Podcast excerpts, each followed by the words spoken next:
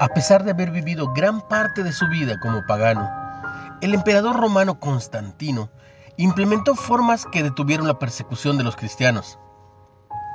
También instituyó el calendario actual, sí, el que usamos actualmente, dividiendo la historia en AC, antes de Cristo, y DC, después de Cristo, en el año del Señor.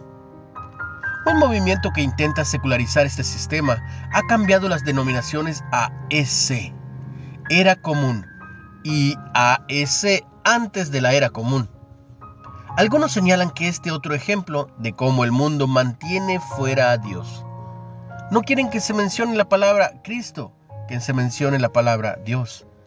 Por eso, antes de Cristo es muy probable que se vuelva antes de la era común. Pero Dios no se ha ido. Independientemente del nombre, nuestro calendario sigue girando alrededor de la realidad de la vida de Jesús en la tierra. En la Biblia, el libro de Esther es inusual porque no menciona a Dios. Sin embargo, narra la historia de la liberación que Él dio.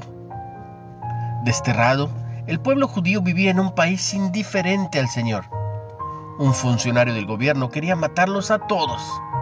Ve la historia en Esther 3.8. Pero a través de la reina Esther, su pariente Mardoqueo, Dios los liberó historia que aún se celebra en la fiesta judía del Purim. Al margen de cómo responde el mundo, Jesús cambió todo. Nos introdujo en una era inusual, llena de promesas y esperanza.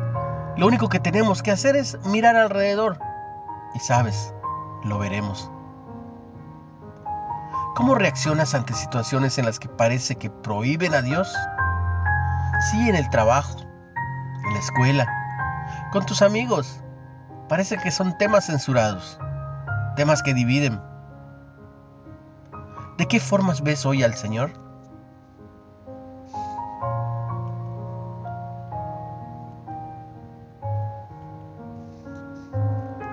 Padre, gracias por la realidad de tu Hijo que transformó la historia. De tu Hijo Jesús que transformó mi vida.